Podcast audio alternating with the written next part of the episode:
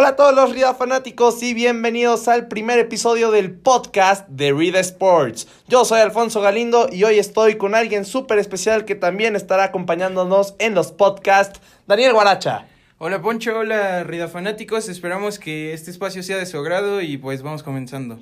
Pues sí, hoy nos faltaron algunos integrantes del grupo como lo es la voz oficial de Rida, de ahí pero bueno, no importa, nosotros vamos a iniciar porque ya es jueves y estamos súper emocionados con el inicio de los Juegos Panamericanos en Lima, Perú. Así es, estamos a 24 horas del comienzo de la competencia panamericana y esperamos que México ponga el nombre de la nación en alto. Todo inicia mañana el 26 de julio en una ceremonia de inauguración en donde estará Luis Fonsi. ¿Te gusta Luis Fonsi Guaracha? Ah, la verdad es que no, pero pues vamos a ver con qué nos sorprende. Pues sí, más que nada como para ponerle ambiente, ¿no? A esta ceremonia de inauguración. Ya sabemos cómo somos los latinos, los centroamericanos y también las naciones que estarán en los panamericanos, que son 41 países, 39 deportes, 440 eh, eventos y 6.680 atletas, bajo el lema de Jugamos Todos, Guaracha. A destacar la inclusión de deportes que no son olímpicos, como lo son el baloncesto 3 contra 3, los bolos, el karate y el racquetball, donde tenemos a Paola Longoria, que pues aparentemente es una medalla segura para el país que claro, estará ahí defendiendo Paola Longoria su título panamericano. Eh, y también, como decías, curiosamente, ¿no? Esto del básquetbol 3x3, a mí me parece increíble, es un deporte oficial bajo la FIBA, que es la Federación Internacional de Baloncesto, y me parece muy padre que deportes nuevos se vayan adaptando al programa panamericano, para después tal vez se metan al programa olímpico. Estos, estos deportes que acabamos de mencionar y algunos más que no mencionamos estarán en los Panamericanos y no son olímpicos. Claro, la inclusión de estos deportes es importante para buscar el desarrollo y buscar sobre todo más competencia en este ámbito. Y bueno, hablemos sobre la delegación mexicana.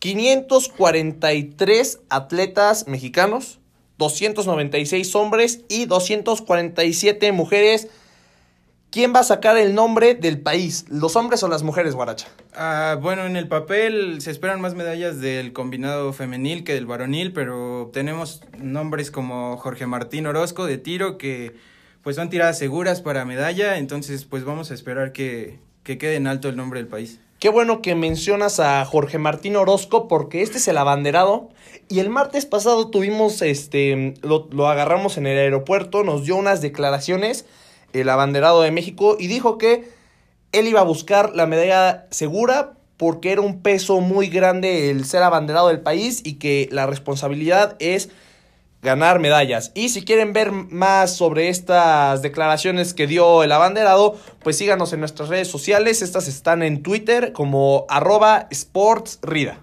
Es importante lo que mencionas, ya que el peso de un abanderado, pues precisamente es llevar a todos con la misma energía que él trata de transmitir y esperemos que funcione para que los mexicanos puedan ganar medallas bastantes y, y nuestra delegación pues destaque. Y la ausencia más grande de la delegación sin duda es Guadalupe González. Ella tiene ella ganó hace cuatro años la medalla en los Panamericanos en marcha 20 kilómetros, pero tuvo la suspensión de dos años por el dopaje y lamentablemente esta, esta gran atleta, porque eh, aparte de su dopaje, o sea, excluyendo ese tema, sí es una gran atleta y será la baja más grande para México. Recordemos que inclusive hace unos meses Guadalupe trató de apelar la situación, la sanción, pero no, no llegó a buen puerto y bueno, son dos años de como tú lo mencionas, son dos años de suspensión y no solo se pierde los Panamericanos, sino que también probablemente se pierde los clasificatorios rumbo a Tokio y pues es una baja sensible para la delegación mexicana. Bien, la delegación mexicana espera que se rompa el récord de medallas. ¿Tú crees que podamos romper el récord de Guadalajara 2011 donde se ganaron 42 medallas de oro, 41 de plata y 50 de bronce? La verdad no creo que sea posible llegar a esa suma que fue pues en casa, eh, pero probablemente la de Mar del Plata que son 23 oros, 20 platas y 37 bronces puede ser un poco más acercada a lo que esperemos de la delegación. Sí, la de Mar del Plata que es la competencia panamericana donde México ha ganado más medallas fuera de casa, claro. Eh, en Guadalajara yo estuve ahí y te puedo decir que, que sí fue importante tenerlos en casa, se sentía ese calor, ese ambiente que los mexicanos siempre damos y claro que eso sí pesa, por más que haya deportes este, silenciosos como ese levantamiento de pesas y algunos otros sí pesa tener a tu gente, ver cómo te está viendo tu familia y también en el fútbol donde se llevaron el oro y un año después también ganaron los Juegos Olímpicos. Eh, sí, el estadio OmniLife en ese entonces, ahora Akron, pesaba y, y es muy importante por eso. Y ahora hablando de este tema de casa, ¿cómo crees que le vaya a la delegación peruana? esperamos que esté peleando sobre el quinto y sexto puesto con las delegaciones argentinas, la mexicana, la venezolana, la colombiana. Porque claro, nosotros tenemos claro que Estados Unidos, Canadá son los que siempre están en uno y dos, luego viene Cuba, Brasil, y debajo de ellos esperamos que la competencia sea entre estas delegaciones. Sí, claro, y justamente el martes pasado, eh, cuando venía este, en, en, un taxi y todo eso, estaba leyendo una nota y me encontré este, de gente que está cubriendo allá en Lima este artículo curioso de que se sentía muy frío el, el ambiente, bueno, de por sí es frío, es, están ahorita en frío en Perú, no, la temperatura no pasa más de los 15 grados centígrados y también que el ambiente se sentía frío, que la gente tal vez no estaba muy emocionada por más que las calles estén adornadas.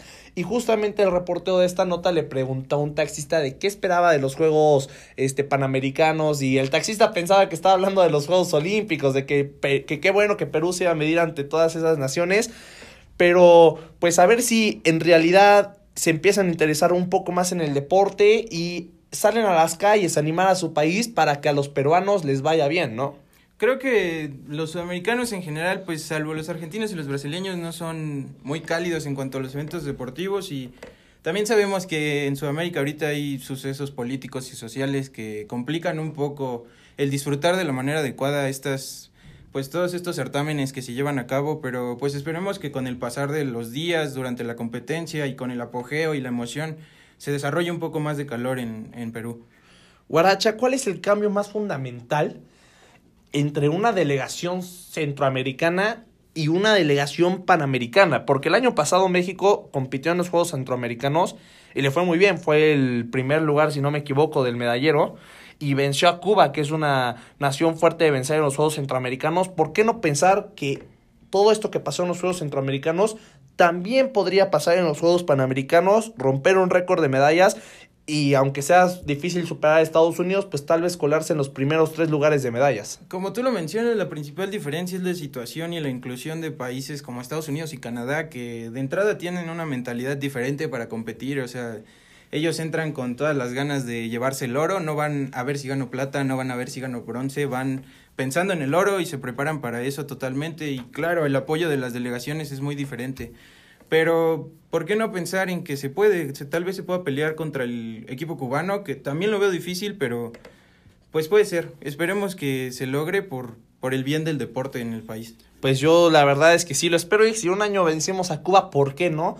Nos falta, nos falta la verdad más deporte, nos falta más apoyo en la CONADE. Oye, esto que pasó con la, con la chava que fue a la, a la universidad en atletismo y que dice, es que mis becas son muy pobres, o sea, mi beca es de 1500, mis zapatos cuestan 3000 y aún así yo todos los días voy, eh, me rompo la madre y no tengo apoyo. Entonces, eh, y más que nada porque en su tiempo de atleta, esta Ana Gabriela Guevara pedía apoyo del presidente y le decía, oye, danos becas y más, y ahorita las está quitando. Entonces, Ana Gabriela, sé que es muy difícil que vayas a escuchar este podcast, pero si por alguna razón lo escuchas, por favor, dale apoyo a los atletas mexicanos porque recuerda lo que tú alguna vez viviste como atleta. Es muy importante destacar que pues, la delegación mexicana se encuentra en una situación bastante difícil por lo que mencionas de las becas y los apoyos.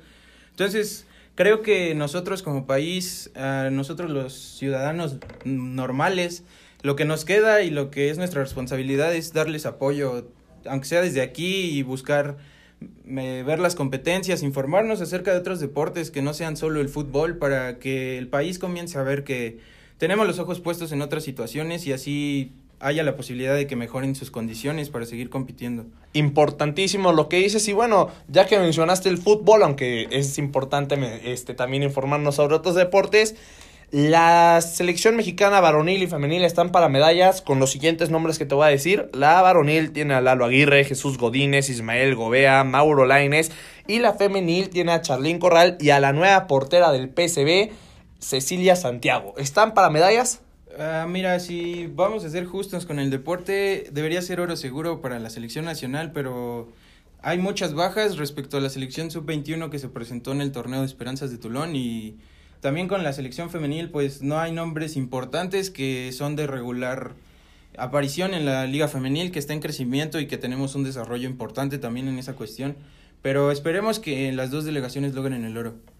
Ahora, en otros deportes en los cuales México destaca, Taekwondo, ¿medalla sí o no? Ah, esperamos algunas. Yo digo que sí. Tiro con arco, ¿medalla sí o no?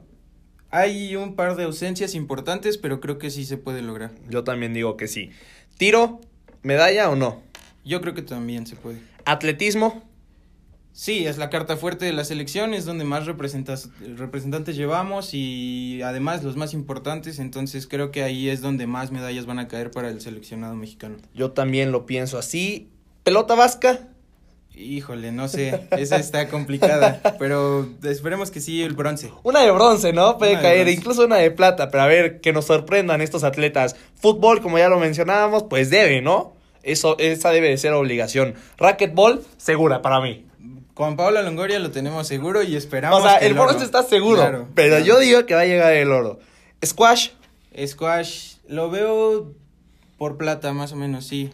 Ok, yo también pienso que estas son, todas estas que te digo, yo pienso que sí va a haber medalla. Y las últimas dos, triatlón. En el triatlón, creo que sí, porque a final de cuentas lo mismo, la carta fuerte de México siempre es el atletismo, entonces yo creo que pues un bronce, aunque sea. Y tiene, ¿no? Ahí atletismo. ¿Y la última vela? En esa sí lo veo difícil. Ok, ok. Bueno, esto es todo el segmento de Juegos Panamericanos. Ya estamos llegando al final del programa, pero antes vamos a hablar poquito, ¿no? Poquito de la Liga MX para no quitarle protagonismo a los Panamericanos. La jornada 2 de la liga empieza mañana otra vez. Y tenemos el Morelia contra Atlas. Guaracha, ¿quién gana mañana? Partido no apto para cardíacos aparentemente, eh, pero espero que se lo lleve el Atlas. Ok, yo digo que un empate o el Atlas.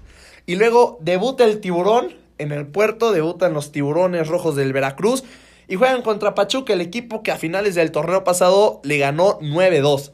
¿Mañana gana Pachuca? Pues vamos a ver si los 120 millones que se gastó Fidel Curi le, le, alcanzan para mejorar en algo a su escuadra, pero sí, yo creo que Pachuca fácil va a ganar. Pues a ver si dan la sorpresa, yo igual voy con Pachuca. Este partido, muy interesante. El partido de la jornada puede ser incluso León América. León América, claro que sí, un partido va a ser ríspido, va a ser complicado, muy peleado, sobre todo en medio campo, pero creo que León se va a llevar la victoria justo, dos por uno. Este es uno de esos partidos donde te cuesta, este, te cuesta trabajo apostar, porque puede ser cualquiera, ¿eh? el León, el América o el empate. Ahí yo la verdad me prefiero reservar mi pronóstico. Tijuana Querétaro, dos equipos que vienen de ganar en la jornada 1. Querétaro dio la sorpresa en el infierno y dejó seco a los Diablos 2 por 0 en su casa complicado. Tijuana, bueno, en casa dio cuenta de los poblanos, pero yo creo que Querétaro se va a llevar el partido. Yo digo que un empatito o los cholos. Cruz Azul Toluca, voy con el azul. Yo también voy con el Cruz Azul, sí. Ok, Pumas Necaxa. Pumas Necaxa, Pumas ganó con lo justo contra el Atlético San Luis. Entendemos que es su primer partido en el máximo circuito, entonces hay un par de, de ajustes que seguramente debe de hacer Pumas para aspirar a más, pero creo que se puede llevar el partido. Sí, yo también voy con los felinos. Estos ya son del día de domingo, empezando por el Pumas Necaxa. Y también el domingo San Luis, otra vez en casa, que perdió 2-0 contra los Pumas. Contra Monterrey, que otra vez va de visitante y perdió 4-2 contra el América. ¿Quién gana? Yo creo que aquí Monterrey se va a llevar el partido por diferencia de dos goles y pues esperemos que de aquí en más San Luis retome y pueda apuntalar un poco porque si no le va a empezar a pesar para la quema del cociente. Yo también voy con los Rayados. Santos contra Juárez. Santos contra Juárez, yo creo que Santos se lleva el partido después de la goliza que le acomodó a las Chivas, yo creo que tranquilo se lleva el partido. Me vas a decir que estoy loco, pero voy con el empate o incluso con Juárez, ¿eh? Y otro gran partido, Chivas contra Tigres. Chivas contra Tigres, bueno, creo que Tigres es quien se va a llevar el partido. Mm, por la mínima, creo yo, 1 por 0. Y pues esperemos que las Chivas reaccionen porque esto está que arde en el cociente, es, es el último si no contamos al Atlético San Luis, que no ha sumado, evidentemente, entonces Esperemos que Tomás Boy pueda corregir el rumbo de estas chivas que descarriadas se ven, la verdad. Ok, voy con Tigres. Y el Puebla tiene su fin de semana de descanso, aunque no van a descansar. Juegan en casa ante el Real Betis de Andrés Guardado y Diego Lainez. Yo creo que Betis va a venir a llevarse la victoria, pero... Un gol de Laines no caería mal, ¿no? Estaría muy bien, la verdad, para el espectáculo. Esperemos que la gente responda porque es importante que se vea el apoyo para que siga habiendo este tipo de eventos en el cual traemos equipos europeos a México porque le hace muy bien al deporte mexicano. Entonces, que Laines meta gol ante el Puebla y que su hermano Mauro la rompe en los Panamericanos. Eso esperamos para que México salga con el oro en Panamericanos. Así llegamos al final de este primer podcast Rida Fanáticos. Espero que les haya gustado. Espero que vean los Juegos Panamericanos. Nos vemos el próximo jueves con más información igual a esta, con toda la actualidad de los Juegos Americanos, con qué ha pasado en la Liga MX, con LFA, con toda la información que a ustedes les gusta. Despídete, mi amigo Guaracha. No, pues nada, les agradecemos que nos hayan sintonizado en esta nuestra primera transmisión y esperamos que les guste lo que viene. Y yo soy Alfonso Galindo y nos vemos la próxima semana en el podcast de Read Sport.